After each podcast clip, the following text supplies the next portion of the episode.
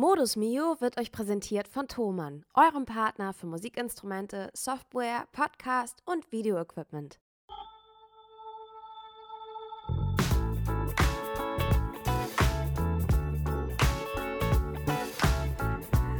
Hallo liebe Freunde, liebe Grüße von hoher See. Mir tun hier bei den hohen Wellen die Augen weh. Also lehnt euch zurück und hört mir gut zu. Das ist eine Stunde mit Modus Miu. Mein Name ist Magnus Landsberg, Gitarrist bei Miu. Ich darf diesen Podcast eröffnen. Joscha ist in Deutschland und hält da für uns die Couch warm. Wir befinden uns auf hoher See an der Küste von Neuseeland. Bei mir ist die offizielle Plank Challenge Gewinnerin dieser Band mit über drei Minuten. Nina Graf, aka Miu und Isaac Guderian, Sänger, Liebhaber und Mensch. Sudoku-Meister hast du vergessen. Stimmt. Also ich räume mal kurz ein, damit ihr uns allen folgen könnt. Wir befinden uns mit der Sängerin Miu und ihrer Band und dem Singer-Songwriter Isaac Guderian vor der Küste Neuseelands auf musikalischer Mission. Mein Name ist Magnus Landsberg, wie man im Intro in meinem kleinen Freestyle. Die Stimmung eskaliert hier so ein bisschen. äh, man konnte das, also ein bisschen vielleicht so. Ja, ja, ja, ja, ja, ja. Äh, Mein Name ist Magnus Landsberg. Nina Graf, aka Miu, hat die sogenannte Plank Challenge in dieser Band gewonnen. Bei der Plank Challenge handelt es sich um eine Fitnessübung, die Nina offensichtlich besser beherrscht als sowohl das Technikteam an Bord als auch alle ihre männlichen Bandmitglieder. Und ähm, während die meisten Bandmitglieder bereits bei einer Minute 30 circa langsam beginnen auszusteigen, konnte Alex Klauk, seines Zeichens Drummer dieser Band, auf beeindruckende 2 Minuten 30, 2,40 oder so kommen und Nina hat über drei Minuten abgerissen. Des Weiteren haben wir rausgefunden, dass Isaac Guderian eine Sudoku-Maschine ist. Es an Bord dieses Schiffes wurde noch kein Mensch gefunden, der schneller als Isaac Sudokus lösen kann. Und damit habe ich auch schon eine direkte Überleitung. Das sind alles Aktionen, wo ich das Gefühl habe, dass die in unserem normalen Leben ein bisschen unterrepräsentiert sind. Also ich habe auch schon einige Kreuzworträtsel gelöst. Wie kommt es zu diesem Fitness-Sudoku-Wahnsinn? Ja, ich glaube, wir sind langsam in der Welt der Langeweile angekommen. Das ist aber auch gesund. Also ich finde es, glaube ich, gut, dass wir da mal hinkommen, weil ich habe mir sonst nicht so oft die Frage gestellt, schaffe ich es, euch bei einem Plank abzuziehen? Aber ihr habt damit angefangen und habe gesagt, ich nehme die Challenge an. Das mit den Sudokus und mit den Kreuzworträtseln, das macht man auch nicht so oft, weil man da nicht so viel Zeit für hat. Und wir haben jetzt festgestellt, dass man auf dem Schiff irgendwie ganz viel Zeit aber hat, aber gleichzeitig auch ganz wenig. Also wir sind eigentlich immer ausgebucht und haben was zu tun. Das ist meistens Essen oder ähm, oh, ich müsste noch mal kurz Sport machen und so weiter. Man kommt gar nicht dazu, wirklich ein Buch zu lesen oder wirklich zu sagen, oh, ich mache jetzt noch mal ganz viel Musik und ich schreibe was und ich übe ganz konzentriert, weil irgendwie macht man immer irgendwas anderes. Ähm, und wir nähern uns jetzt so langsam der Zielgeraden und ich glaube, jetzt setzt sozusagen die Entspannung so richtig ein. Also wir haben letzte Woche ein Konzert mit Isaac gespielt, ein, ein Feature-Konzert sozusagen, wo er seine Songs gespielt hat und ich ein paar Backings. Das kam an Bord ausgesprochen gut an. How, how did you feel with the concert, Isaac? Also ich muss sagen... Auf Englisch antworten. Nein. ich, muss, ich muss ganz ehrlich sagen, es hat mega Spaß gemacht, aber es war auch furchtbar anstrengend weil die Klimaanlagensituation, die ist ja auch echt, dadurch war meine Stimme echt angegriffen.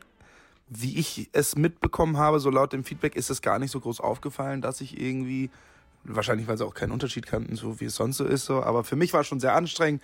Ich war schon nach dem zweiten Song sehr außer Puste, weil wenn die Stimme so ein bisschen angegriffen ist, dann dann macht, ist es einfach mal tausendmal anstrengender. Kennst du wahrscheinlich. So, wenn die ein bisschen, hast du es auch so? Dass du dann so kaum atmen kannst und so, wenn die so angegriffen ist, die Stimme, du aber trotzdem singen musst? Ja, aber jetzt gerade nicht. Aber ich hatte zwischendurch, als du genau angereist bist, hatte ich auch so eine leichte Klimaanlagenerkältung. Mhm. Also ich kenne das und das kann einen so ein bisschen fertig machen, wenn man lange Flüge hinter sich hat, plus Klimaanlage warm, heiß, raus, hier, an, aus und so weiter. Das ist schon nervig. Da muss man sich einmal akklimatisieren. Ja, also habe ich bei mir genauso. Ich habe auch immer wieder mit Klimaanlagen zu kämpfen, aber ich denke, wir haben es trotzdem ziemlich gut hinbekommen. Wir hatten bisschen, wir hatten ein bisschen Probleme. Probleme würde ich nicht wirklich sagen, aber so wegen der Lautstärke musste man so ein bisschen gucken, aber wir haben das doch ziemlich gut geregelt. Und äh, wir haben auch so ein bisschen so ein, so ein, so ein Statement gesetzt, würde ich sagen. auch an dem Punkt, wo am Ende dann, wo ich dann gesagt habe, so, ich werde jetzt so lange dieses, dieses Stück hier singen, bis jeder von euch mitsingt und vorher höre ich, fange ich nicht an, den Song zu singen. Ja, vor allem muss man aber auch dazu sagen, du hast direkt am Anfang zu den Leuten gesagt, wenn ihr nicht mitsingt, ist das nicht für mich peinlich, sondern für euch. Der hat gesessen, der hat gesessen.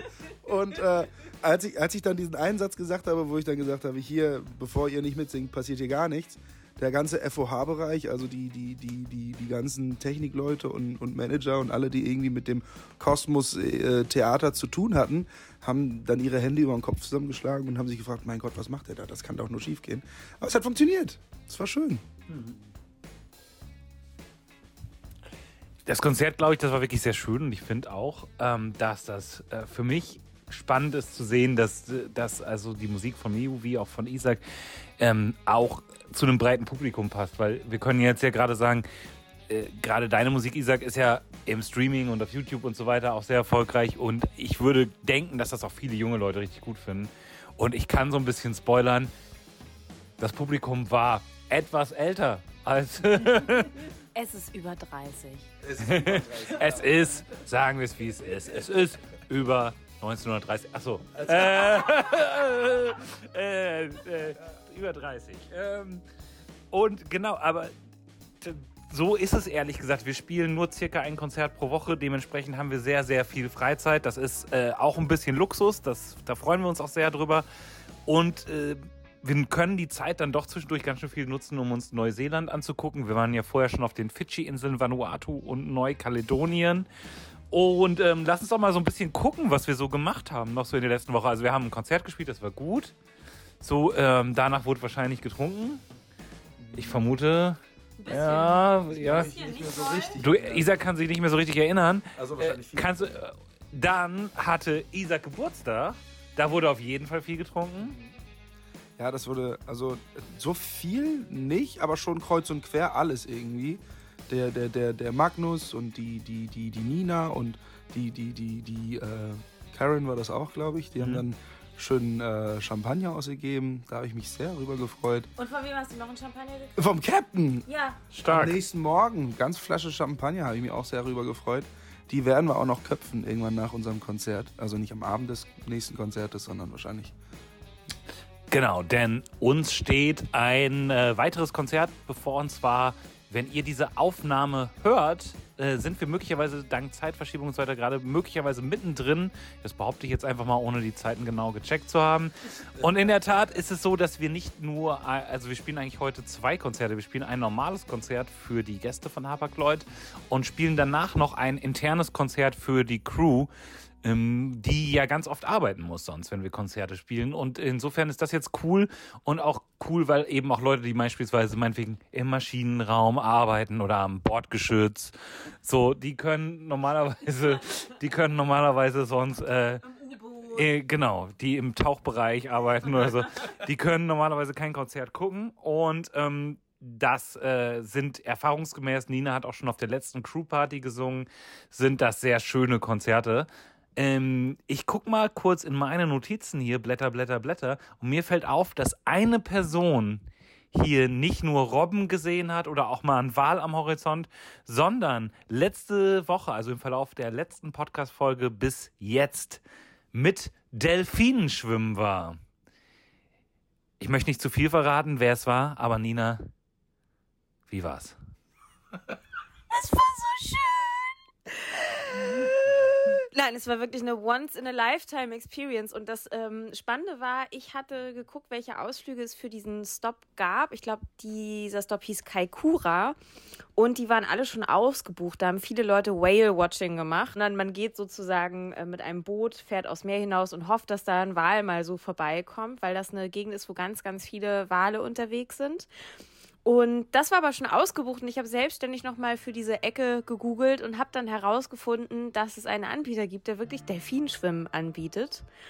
Und das ist nicht so, wie man jetzt denken könnte. Und ich war auch skeptisch. So eine Sea Life-Geschichte mit Delfine sind eingesperrt und dann werden die gezwungen, mit Leuten da zu schwimmen und Fotos zu machen und so weiter. Sondern es ist wirklich, da fährt ein kleines Boot.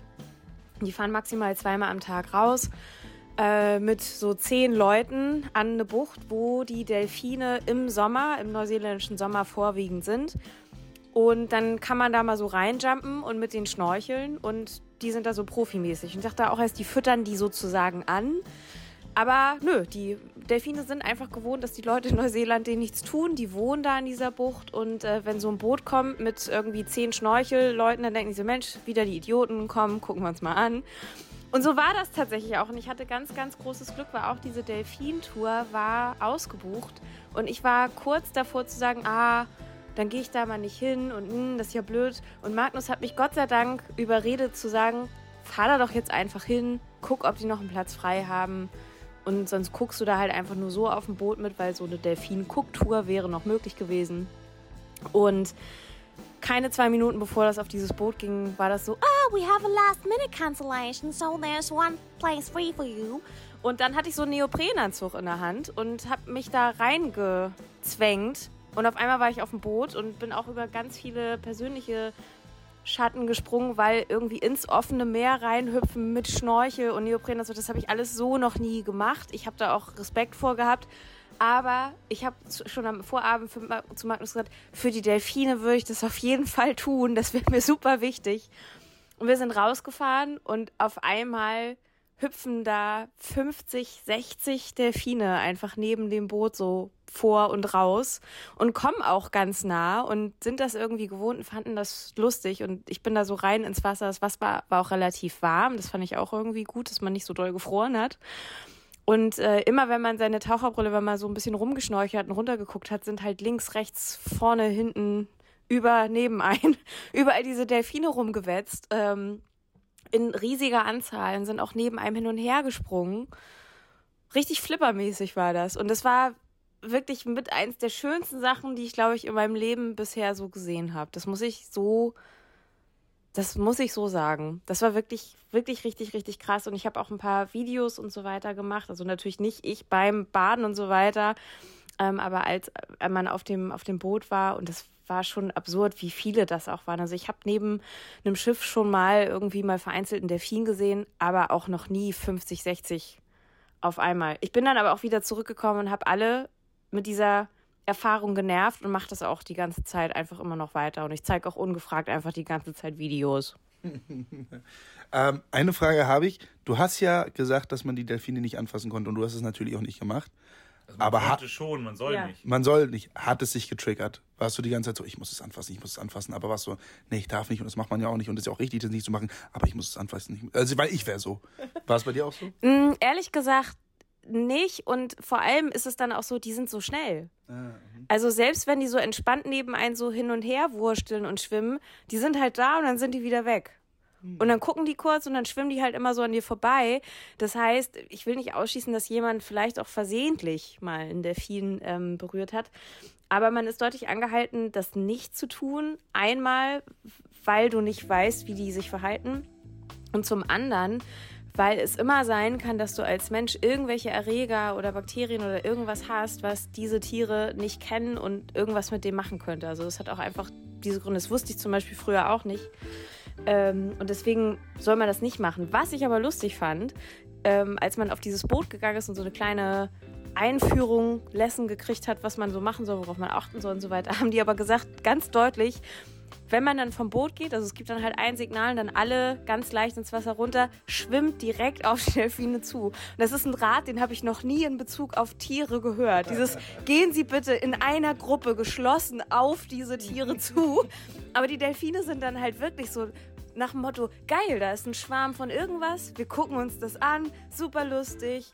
Ähm, und die haben wirklich auch, was man eigentlich aus Flipper oder so kennt, wenn man das aus Film kennt, wenn die dann halt irgendwelche Saltos und so weiter machen. Das machen die halt wirklich in freier Laufbahn. Also diese Delfine springen so aus dem Wasser und machen so einen Backflip und das war wirklich abgefahren. Also und vor allem diese Anzahl an Tieren hat mich auch einfach überwältigt. Deswegen, ich bin total happy. Ich habe jetzt Schwimmabzeichen Delfin. Aszendent Robbe. ähm, und die Fauna hier in Neuseeland hat mich wirklich schon, wirklich schon beeindruckt. Und ich kann sagen, wir haben ja noch einen Stop in Sydney und da habe ich mir direkt erstmal ein Ticket für so einen Wildtierpark gebucht, damit ich mir noch Kängurus angucken kann. Ja, von den Kängurus, die, äh, die ja relativ wild springen können, zu einer Show, die wir diese Woche angucken konnten. Ähm, wir haben Menschen gesehen, die erheblich höher springen konnten als normale Menschen.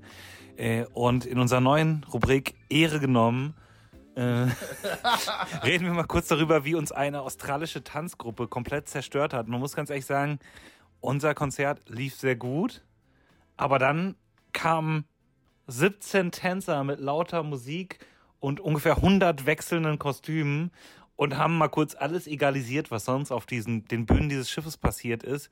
Ähm, ich muss auch ganz ehrlich sagen, ich fühlte mich schon vorher so ein bisschen mopsig. Also so ein bisschen, auch ein bisschen unsportlich. Und ich kann schon sagen, dass das jetzt seit dieser Tänzervorführung, also Tänzer und Tänzerinnen, die Ballett und modernen Tanz verbinden, ist das nicht unbedingt besser geworden. Wie habt ihr das empfunden? Also, was ist euer Eindruck zu den Masters of Choreography? Ganz ehrlich, geisteskranke Performance. Darf ich geisteskrank sagen? Ja. Wird das ausgeschnitten? Gut, alles klar. Niemand schneidet hier. nee, ich muss echt sagen, es war ein fantastisches Zusammenspiel aus äh, krassen akrobatischen Leistungen, super Timing, also absolut absurd gutes Timing. Auch so, wie die das mit der Lichtchoreografie gemacht haben, dass mhm. sie das jetzt so auf die Schnelle. On point. On point mit dem Lichttechniker, der ja hier zum Schuff gehört. Der gehört ja nicht zu der Tanzgruppe. Mhm. Die haben eine eigene Lichttechnikerin dabei. Ah, okay. Guck mal, das wusste ich zum Beispiel nicht. Okay. Aber halt eben auch mit neuem Equipment, mit dem die vorher noch nie gearbeitet haben. Auch das ist sehr erstaunlich. So. Also wirklich unfassbar gut. Und viel Comedy da drin, viel Comedy, die wirklich Spaß gemacht hat, sich das anzugucken, wie man eben ein Szenario, was mir besonders gefallen hat. Da waren dann vier von den BalletttänzerInnen äh, und äh, einer der Street-Style-Dancer, der sich dann dieser, dieser Ballettbranche versucht hat anzuschließen und versucht hat mitzuhalten. Es ist jetzt schwierig, das zu erklären. Man muss es einfach sehen. Das war unfassbar, was sie gemacht haben. Ja, ich fand das auch krass und vor allem, weil es halt ein Highlight nach dem anderen war. Ne? Also das, man hatte wenig Zeit um, zum Luft holen. Ich weiß auch nicht, ob man das in einer längeren Show, ob das noch anders wäre. Ich glaube, das ist auch sehr zeitgeistig tatsächlich, dass man irgendwie so viele Highlights aneinander schnipselt. Aber die haben über eine Stunde lang wirklich absurden Hochleistungssport gemacht und Magnus und ich haben am selben Tag, wo die Show war, eine der Tänzerinnen gesehen, die morgens, also die hatte, man muss sich das vorstellen, die hatte morgens eine Probe, dann hat sie nachmittags nochmal einen Workout gemacht, wo Magnus und ich sie gesehen haben. Und die macht so eine Art von Workout, die macht die miesesten Übungen mit Körpergewicht, aber hat dabei dann halt noch eine 12 Kilo Hantel dabei, die sie mit einer Hand irgendwie so stemmt zwischen irgendwelchen Burpees und Liegestützen. Und dann hat sie ja abends noch diese Show gehabt. Ich habe keine Ahnung, wie sie das gemacht hat, aber sie sieht sehr stark aus. Und ich habe mich regelmäßig dabei gefragt, als sie so getanzt haben, weil die ja ganz zackige Sachen die ganze Zeit auch mit ihren Fußgelenken und so weiter machen. Das, was übrigens so klingelig ist, das ist nicht das Bier, sondern das ist eine Rhabarberscholle, falls ihr euch Sorgen macht oder so um unseren Alkoholkonsum. Übrigens sehr rhabarberig klingt. Und ich habe mich gefragt, wie oft es nicht eigentlich sein kann, dass die nicht irgendwie umknicken oder sonst was. Also ich würde umknicken bei denen, was die gemacht haben und neben mindestens dezenten Seegang halt auch noch. Ich war nachhaltig beeindruckt und ich muss sagen, bei mir hat das auch so mehrere Schulsporttraumata oder so vielleicht so wieder hochgeholt. ähm, weil ich glaube, ich hatte nie tanzen. Ich war ein totaler Bewegungslegastheniker, so wie Magnus das von sich wahrscheinlich auch sagen würde. Also ich habe kein, kein Schultanzen, kein Tanzabzeichen und so weiter. Und überhaupt diese Freude an so Kraftbewegung und dass man irgendwas so unbedingt schaffen will, das wurde mir in der Schule einfach nicht beigebracht. Ich habe mich irgendwie zurückversetzt gefühlt, als ich siebte oder achte Klasse hatte eine Lehrerin namens Frau Fichtbauer und die wollte so pädagogische Maßnahmen mit uns machen, weil sie, glaube ich, auch aus der Nachkriegszeit kam, im Winter bei minus 10 Grad mit so sieb, acht Klässern rauszugehen, zu sagen, ihr lauft jetzt mal eine Runde, das ist gut für euer Immunsystem und sie ist mit dem Fahrrad nebenher gelaufen und ich kann fahren. Und ich kann sagen, das hat mir jetzt, es hat mir lange den Spaß an irgendeiner Form von Sport genommen. Ich kann ähm, das nur bestätigen und muss wirklich sagen, dass mich so Sachen wie Choreografie alleine mit Ball oder Touren mit Ball, sowas wie Roll Ball hochwerfen, Rolle, vorwärts, Ball wieder auffangen, also zumindest das intendieren, während der Ball dann auf den Boden oder auf den eigenen Kopf knallt, durch die ganze Turnhalle fliegt, die ganze Klasse guckt zu, wie man sich da erniedrigt. Ähm, das habe ich auch beim Geräteturnen ähnlich empfunden. Ähm, und ich muss auch so sagen, dass ich das, also ich weiß ja nicht, wir leben ja heutzutage in so einer woken Gesellschaft. Ich frage mich, ob man das, müsste man dann vielleicht mal die ganz jungen Zuhörer fragen, die noch zur Schule gehen, ob man das heute noch so macht. Aber ich frage mich auch wirklich manchmal, wenn du zum Beispiel jetzt so, ich war jetzt ja nicht absurdistan dick immer und so oder unsportlich, sondern halt so, ich war aber auch nicht der sportlichste Typ, so ich frage mich manchmal so, ob man das heute in so einer aufgeklärten Zeit auch noch so macht, dass man eine Klasse, wo möglicherweise zehn Leute im Fußballverein spielen und irgendwie, weiß nicht, zehn andere Leute vielleicht Touren oder Leichtathletik machen und dann hast du da die anderen, die vielleicht fünf bis zehn Leute, die vielleicht nicht so im Sportverein sind und ob das denn heute noch immer der Stand der Pädagogik ist, dass man sagt, ja, dann macht euch doch jetzt mal hier vor allem vor allem so zum Affen, wenn ihr das erste Mal auf so ein Sprungbrett springt und über irgendein Pferd drüber springen sollt oder so. Ähm, ja, also ich kann das äh, mit dem Schulsport sehr gut nachempfinden. Was sagt Isaac dazu? Also ich hatte es vor allem auch sehr oft in meinem Sportunterricht. Die meisten Sportlehrer, die ich hatte, waren halt selber auch nicht, nicht so die sportlichsten. Das war, ah. die waren, mhm. also die haben immer so Sachen gezeigt, aber auch nur so halbherzig, wie man es theoretisch macht oder es eben an den Körperen anderer Schüler gezeigt, ah, demonstriert und einfach auch selber maximal mal einen Ball geworfen oder so, aber jetzt mal nicht irgendwie, guck mal, so macht man Liegestütze und sich dann selber hingehockt und Liegestütze gemacht, sondern sich dann irgendwen ausgesucht, der das dann präsentieren soll, wo die sich so halbwegs sicher waren, dass er das könnte. Und die standen halt auch immer nur am Rand rum und haben dann von einem selbst was erwartet, was sie selber überhaupt nicht leisten konnten. Und das hat schon an einem genagt. Ich ergänze mal zu, was mir gerade einfällt. Ich ändere den Namen jetzt hier für den Podcast. Unser Sportlehrer Herr Peter. Ähm, der hat, soweit ich das erinnere, war der ein sehr junger Lehrer und der hat das zum Beispiel nämlich genau anders gemacht. Der hatte immer so eine Challenge mit den älteren Jungs am Laufen. Also du hattest immer das Gefühl, dass der eigentlich in seinem Sportunterricht die zeigen will, wie krass er das kann und eigentlich die quasi jugendlichen Jungs herausfordert. Ich fand den auch bei den Mädels ein bisschen übergriffig und es gibt das Gerücht, dass Herr Peter, Name von der Redaktion geändert, ähm, dass der hinterher mit einer meiner Mitabiturienten zusammen war. Ich weiß aber nicht, ob das stimmt. Ich sage aber ja. ja, also solche Übergriffe, ich habe viel von solchen Übergriffen gehört, aber ich selber habe sowas nie erlebt. Bei vielen Sachen glaube ich auch, das ist einfach so ein Schulding. Ich glaube, in, an vielen Punkten sind einfach immer viele Gerüchte entstanden, weil Kinder, jetzt mal abgesehen davon, klar, Lehrer manchmal pädagogisches Handeln in Frage stellt, klar, aber Kinder sind halt auch sehr oft Arschlöcher. Darf ich Arschloch sagen? Ja, du darfst ich, mein, ich, ja, ich bin hier im Podcast, ich weiß nicht, für mich, ich, ich bin hier auf dem Schiff und da muss man generell so ein bisschen aufpassen auf seine Worte. Und äh, es äh, ist ungewohnt, jetzt in, hier in einem freien Rahmen sich zu befinden und sich frei ausleben zu können. Ich habe jetzt richtig das Verlangen, irgendwelche Worte zu sagen. Sag Worte. Hurensohn. Ja. Okay, schön. Ich fühle mich besser, danke. Liebe Grüße an unseren Kooperationspartner Thomann. ähm, ach ja, ich glaube, wir haben zu Schulsport eine ganze Menge gesagt. Also ich kann für mich sagen, ich war bei mir in der Klasse oft die kleinste und eine der jüngsten. Und das war für mich regelmäßig richtig blöd. Also, weil dann ging das oft nach Jahrgang und dann musste ich genauso weit springen beim Weitsprung wie jemand, der aber viel größer war. Oder auch beknackt, dann macht man als Ballsportart zusammen, hey, wir machen Basketball. Und ich, das, das ist für mich mit meinen abgebrochenen 30 Zentimetern, die ich da hatte, das war immer scheiße. Deswegen Finde ich eigentlich schade, dass das lange gebraucht hat, bis ich in irgendeiner Art Bock auf Sport hatte oder gelernt habe, dass ähm, Sport gesund ist oder auch gut oder Spaß machen kann. Aber nun ja, so ist das auf jeden Fall. Ich glaube, etwas, was wir hier auch so ein bisschen auf dem Schiff gemerkt haben, da wir ehrlicherweise ganz schön schlechtes Internet haben. Also das hätte ich jetzt auch nicht gedacht. Alle reden immer über Elon Musk und sein, wie heißt der Satellitenunternehmen, Kack? Das müsste doch eigentlich jetzt zugänglich für alle sein. Warum haben wir so schlechtes Internet hier auf dem Schiff? Das kann ja gar nicht sein. Aber wir sind ein bisschen abgeschnitten von der Zivilisation und auch von der aktuellen Musikwelt. Das heißt, wir gucken hier uns vor allem immer aufgezeichnete Vorträge der Lektoren über die nächsten Stationen irgendwie an, was auch immer ein bisschen lustig ist.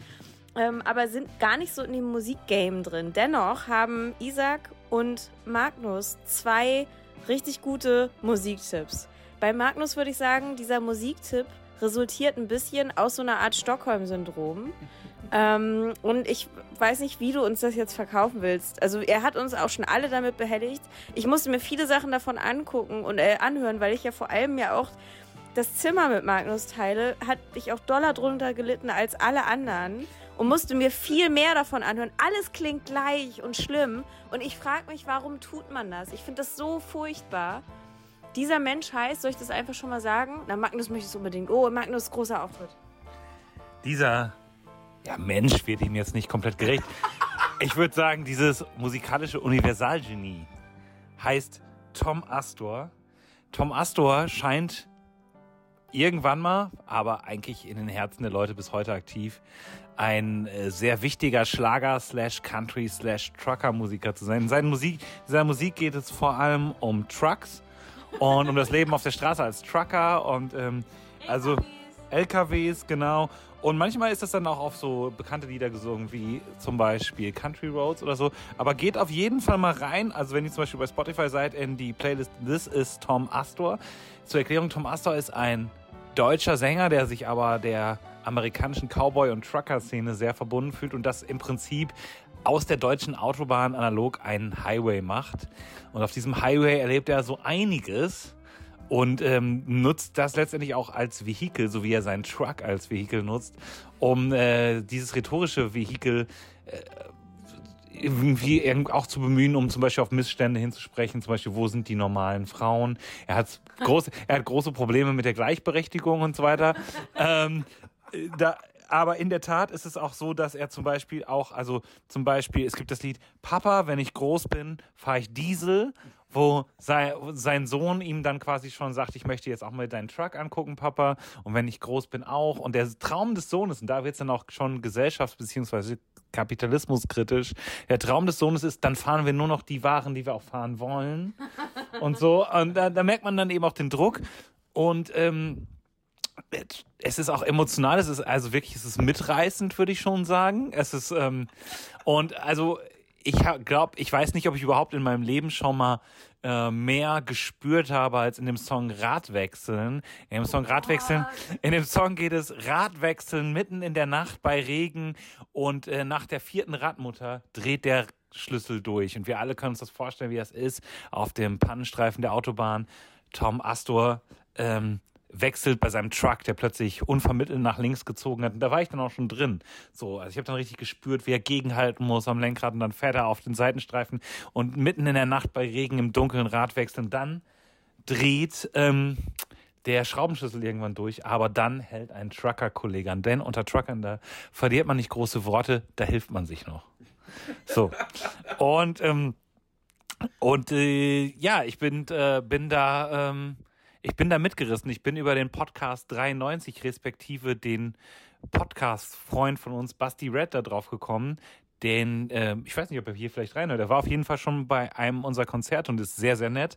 Und er hat mich da komplett mit reingezogen in diesen, ja, Abgrund aus Truckerhaftigkeit und so weiter. Nina möchte das Mikrofon übernehmen, aber so weit sind wir noch nicht, Nina. Oh nein! Ähm, ich, ich, Wisst ihr, was ich mir für einen Scheiß die ganze Zeit hier anhören muss? Zum Beispiel dieser Scheiß, wie Nina das nennt, ist zum Beispiel der Song Geistertruck. und, und in dem Song Geistertruck ist nämlich Tom Astor mit seinem Truck unterwegs und plötzlich ist hinter ihm nur noch ein schwarzer Truck, von oben bis unten schwarzer Lack. Und dann ähm, realisiert er, das kann doch gar nicht sein, das ist doch der Truck von meinem alten Kollegen, der ist schon vor zehn Jahren gestorben. Mysteriös. Und äh, dann ist man natürlich auch schon wieder komplett mitgerissen von der Geschichte. Und dann stellt sich aber raus, dieser Geistertruck ist da, um den Geist seines alten Freundes zu rächen. Und äh, der wurde nämlich äh, von einem gelben VW vor zehn Jahren abgelenkt und ist dann eine Brücke runtergefahren.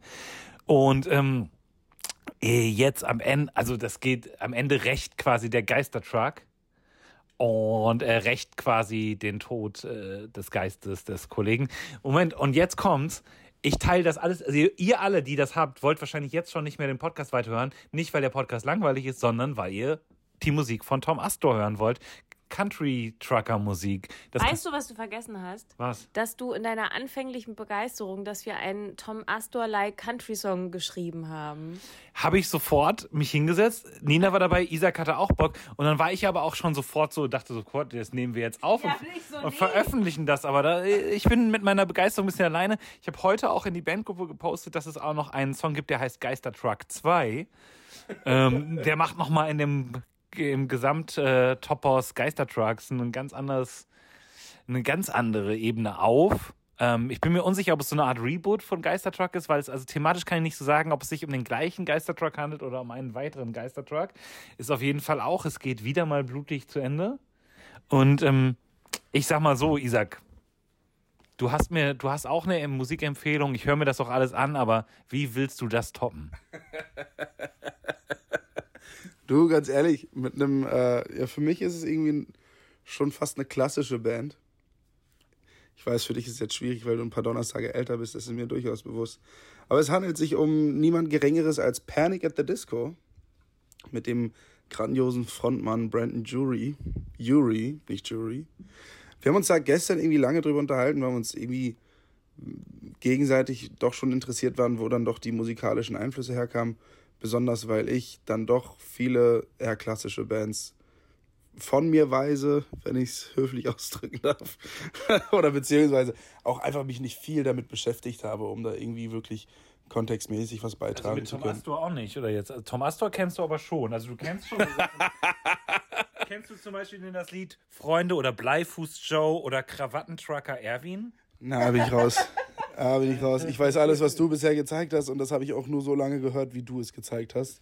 Und darüber hinaus hat es noch nicht gereicht. Äh, weil du zu wenig Zeit hattest? Ja, einfach keine Zeit gehabt, klar, klar. Also irgendwann, wenn ich Zeit habe, dann klar, klar, keine Frage.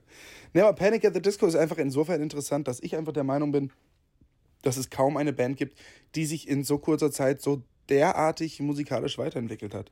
Dass sie halt wirklich mit so einem Emo-Punk-Zeugs angefangen haben, was damals schon sehr geil war. Ich habe die damals schon sehr gefeiert. Es ist nicht so, dass ich, das sollte jetzt nicht abwertend klingen. Ich finde halt Emo-Punk äh, hat halt auch irgendwo was.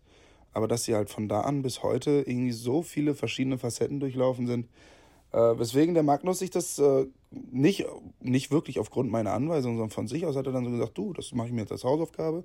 Da höre ich mir ein bisschen was von an. Ich bin gespannt, was er dazu sagt. Ich bin gespannt, was ihr dazu sagt. Ähm, ihr hört davon in der nächsten Podcast-Folge, ähm, da in unserer Musikrubrik und vielleicht dann auch schon wieder mit Joscha und Nina, können wir dann darüber sprechen. Ich bin wirklich sehr gespannt, weil was Isaac beschrieben hat, scheint das wirklich eine Band zu sein, die sich sowohl in der Besetzung als auch musikalisch äh, mehrfach seit I Write Sins, Not Tragedies ganz schön weiterentwickelt hat. Ne? Also, dass man sagen kann, so, äh, ich denke, viele Leute kennen so Songs wie High Hopes oder so, aber mir ist praktisch gar nicht klar, was so genau dazwischen passiert. Oder auch, wenn ich jetzt High Hopes kenne und Isaac mir dann sagt, okay, das Album ist eigentlich geiler als der Song, dann bin ich jetzt sehr gespannt. Ich bin auch gespannt. Ja, ich habe heute gar keinen Musiktipp für euch, aber ich würde einmal nach Deutschland rüberhüpfen, weil Joscha hat was für euch vorbereitet und da hören wir jetzt mal kurz rein. Der Equipmentfund der Woche. Werbung. Guten Tag. Hier spricht der Landrattenkapitän der Band Miu, der Hinterbliebene, und ich spreche in ein neues Mikrofon. Und zwar eins, das Thomann, unser Partner des Vertrauens, äh, Mio und mir zur Verfügung gestellt hat, um es mal zu testen. Und es geht nämlich um das NT-USB Mi- Mikrofon von der australischen Firma Rode. Rode macht schon seit Jahrzehnten, wie andere Hersteller auch, ähm, hochwertige Gesangs- und Instrumentalmikrofone zur Abnahme von Audiosignalen und hat nun mit der USB-Reihe ähm, sich natürlich auch auf Gamer, Podcaster und Streamer und was es da alles in dieser Region noch gibt, ähm, eingeschossen und es hat den klaren Anwendungsbereich, praktikabel, schnell umsetzbar zu sein nach dem Erwerb sozusagen. Also, dass man, wenn man jetzt anfangen will als Streamer, YouTuber, Podcaster, nicht erst ein halbes Home-Recording-Studio braucht, sondern im Grunde in diesem Mikrofon alles hat, um ähm, loszulegen und Sound aufzunehmen und äh, da einzusteigen ne, in die Thematik. Und äh, wie ihr wisst, ist es ja sonst so bei Audioaufnahmen, dass man ein sogenanntes Interface braucht, also wo das Mikrofonkabel, das XLR-Kabel bei normalen, in Anführungsstrichen normalen Mikrofonen äh, rauskommt oder reingesteckt wird und dann ins Interface und das wandelt sozusagen das Audiosignal in eine Sprache um, die das äh, digitale Aufnahmeprogramm am PC versteht und bearbeiten kann und darstellen kann. Und wenn ihr euch jetzt fragt, ja, aber wie geht das denn dann, dass das Signal da reinkommt? Tja, über ein USB-Kabel nämlich, denn das heißt ja USB, diese Reihe von Rode. Und ähm, das NT-USB hat eben unten am Mikrofon selbst keinen normalen Mikrofonkabeleingang, sondern einen USB-Eingang und dann hast du ein Kabel, das in deinen USB-Port vom Laptop oder PC reingeht. Und dann hast du am Mikrofon selbst noch zwei Regler. Das eine ist, dass du nämlich im Mikrofon selbst einen Kopfhörereingang hast. Und der Regler 1 ist quasi für die Kopfhörerlautstärke. Ziemlich coole Sache. Und der zweite ist für das Verhältnis von eigener Mikrofonlautstärke, also deinem eigenen Signal, und dem, was, das, was der PC ausspuckt. Was meine ich damit? Wenn du jetzt an Streaming oder sonst was denkst oder auch bei Podcasts, hast du ja manchmal noch eine weitere äh, Musikspur laufen, ähm, zum Beispiel für ähm, Voice-Overs oder für so Hintergrundmusik oder, weiß ich nicht, der Sound auch deines Games, also die Geräusche, die die Spiele machen und so weiter. Ähm, und die finden ja quasi am PC statt. Und du kannst das im PC sagen, dass das Mikrofon nicht nur dein Eingabegerät ist, wo du reinquasselst und das nur aufnehmen soll, sondern du kannst eben auch die, diese Spuren, von denen ich eben sprach, die Audiospuren, zurückschicken quasi zum Mikrofon, wenn du so willst. Und dadurch funktioniert es wie ein Interface und kannst da eben durch diesen zweiten Regler das Verhältnis von eigener Lautstärke und Backing-Track-Lautstärke, sage ich jetzt mal, regulieren. Also dem, was, das, was der PC ausspielt. Ziemlich coole Sache. Ähm, warum klingt das jetzt so gut? Fragt ihr euch, naja, weil eben Rode seit Jahrzehnten, wie gesagt, schon auch Mikrofone herstellt und eben nicht ein Downgrade macht in dem Mikrofon selbst und sagt, naja, wir müssen zu einem relativ günstigen Preis, den ich später noch sage, äh, wollen wir jetzt mal uns auch dieser Kategorie widmen, der Gamer und Streamer und Podcaster, sondern sie haben ein, ja, es sieht aus wie ein sehr, sehr hochwertiges, äh, fühlt sich auch an wie ein hochwertiges ähm, Gesangsmikrofon mit einer, also ein Kondensatormikrofon ist das, das hat eine normale Membran drin, in, äh, die da eure Stimme aufnimmt und äh, eine Kapsel wie ein Mikrofon und ähm, es ist alles sehr hochwertig und schick gemacht und ähm, im Lieferumfang ist sogar noch ein Popschutz mit dabei. Das heißt, diese pulsiven Laute, die wir haben, vor allem ja auch im Deutschen, die Konsonanten und so, die werden da direkt abgefangen, dass die nicht direkt in die Kapsel reingehen und euch da den Sound immer ver, versauen. Ähm, und es ist ein USB-Kabel dabei und äh, es ist eine Hülle dabei für die Lagerung des Mikrofons, wenn ihr es dann nicht mehr im Karton haben wollt und ein Staubschutz, also äh, und ein Tischstativ, ein kleines, also eben für Gamer und so weiter und so fort. Also ziemlich umfangreich auch und das alles für, jetzt kommt, und bei 150 Euro. Das ist schon nicht schlecht, ne? Und jetzt kommt noch was weiteres. Rode hast, hat, nicht hast, hat äh, diese Reihe auch erweitert durch einen USB Mini, also NT-USB Mini heißt das dann. Das ist dann etwas kompakter und kleiner gebaut, hat aber auch eine normale Mikrofonmembran und Kapsel. Und dieses hier, was ich teste, ist NT-USB, gibt es mittlerweile auch als NT-USB Plus. Und dieses Plus bedeutet, dass sozusagen auch an der Technik noch verfeinert wurde, aber vor allem auch der USB-C-Hub oder Port vor allem unten am Mikrofon eingebaut wurde. Ich habe noch quasi das Vorgängermodell und das ist das USB-C ähm, Kabel, das ja auch sozusagen europaweit mittlerweile ja auch an den Endgeräten vereinheitlicht wurde, äh, regularischer Natur, hat es jetzt auch und damit kann man zum Beispiel auch total easy mit dem mitgelieferten USB-Kabel ähm, nicht nur in, einem, äh, in einer PC-Software aufnehmen, sondern du kannst es auch zu einem Android oder eben iPhone verbinden und dort in einem App mit aufnehmen. Also das ist eine ziemlich coole und durchdachte Sache und diese Apps gibt es mittlerweile auch downloadmäßig äh, fast kostenfrei, glaube ich sogar. Einige, die Starter ähm, USB-Apps sozusagen für dieses für diese Mikrofonreihe bietet Rode auf seiner ähm, Internetseite mit an. Kann man sich downloaden und dann kann man ziemlich wirklich mit Plug and Play einfach den Podcast oder sonst was aufnehmen. Das finde ich ziemlich handy. Und äh, genau, von mir gibt es einen klaren Tipp, sich das mal auf der Thomann-Seite anzugucken, welches Mikrofon vielleicht für die äh, Sachen, die ihr so vorhabt, ähm, die, eure Wahl wäre oder in eure engere Auswahl kommen könnte. Aber Leute, macht das auf jeden Fall, wenn ihr sowas in dieser Richtung vorhabt oder schon länger betreibt. Ähm, die Qualität ist wirklich für den Preis wirklich sehr, sehr, sehr, sehr gut, wie man hier hoffentlich auch hört. Und ähm, da könnt ihr auf jeden Fall nichts falsch machen. Also von mir eine klare Empfehlung, euch da mal bei Thomann umzugucken, bei der Rode NT-USB-Reihe. Werbung Ende. Liebe Leute, ich würde sagen, an dieser Stelle war es das für heute, denn wir müssen uns mental auf unseren Auftritt vorbereiten, den wir heute noch haben, unseren letzten. Ich muss mal wieder zum Sport, weil ich bin hier auch, also ich habe gegessen in der Zeit, das kann ich auch nicht leugnen.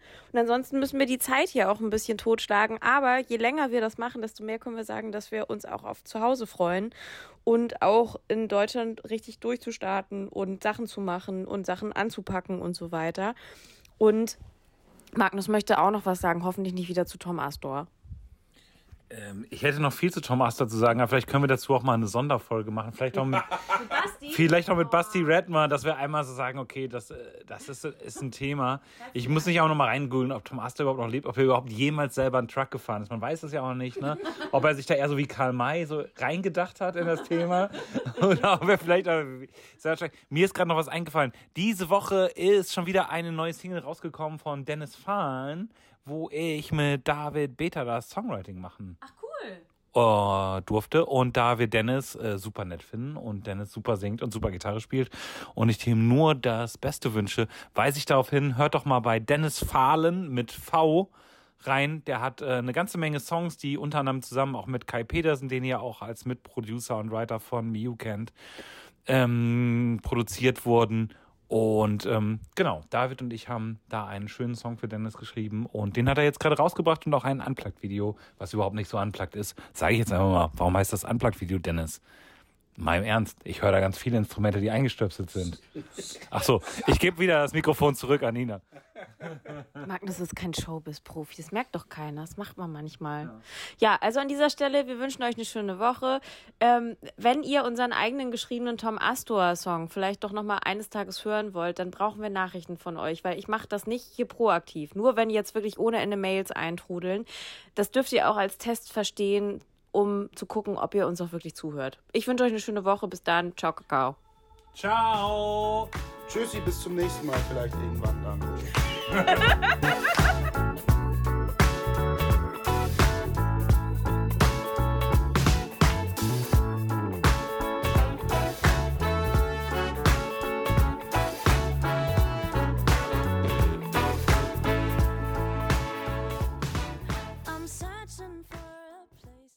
Diese Folge Modus Mio wurde euch präsentiert von Thomann, eurem Partner für Musikinstrumente, Software, Podcast und Videoequipment.